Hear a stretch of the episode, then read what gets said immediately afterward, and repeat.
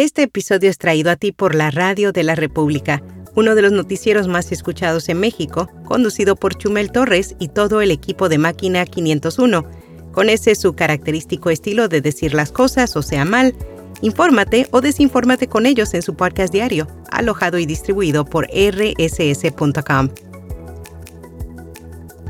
Notipod hoy, un resumen diario de las tendencias del podcasting. Ministerio de Cultura en España aprueba una subvención para crear podcasts en 2024.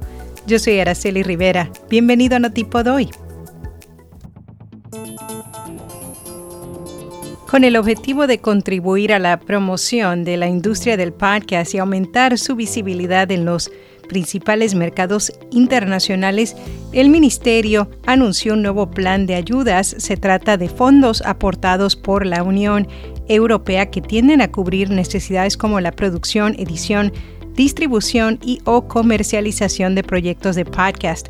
El proyecto a presentar tiene que tener un coste máximo de 80 mil euros. De este importe, el plan de ayudas solo se hace responsable de hasta el 80% del coste del proyecto, por lo que el 20% restante debe financiarse con fondos propios o con otras aportaciones públicas o privadas. La fecha límite es el 30 de enero de 2024. El productor de podcast Iván Pachi publicó un artículo en donde explica algunos de los requisitos necesarios para poder solicitarlo.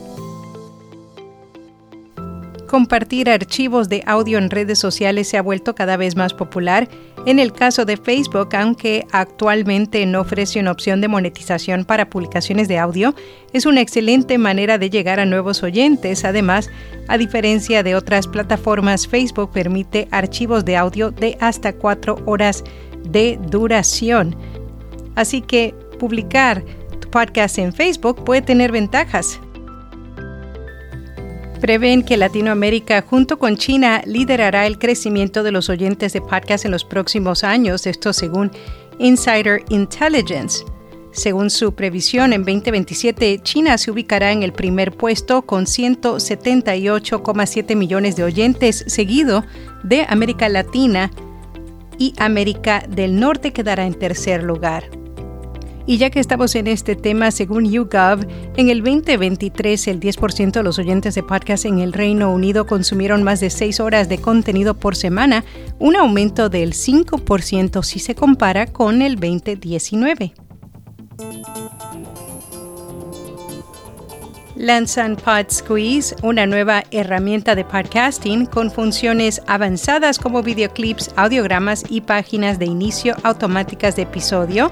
Pod Squeeze busca simplificar el proceso de creación de contenido. Esta herramienta también es capaz de generar transcripciones, notas de programas, blogs, boletines y más.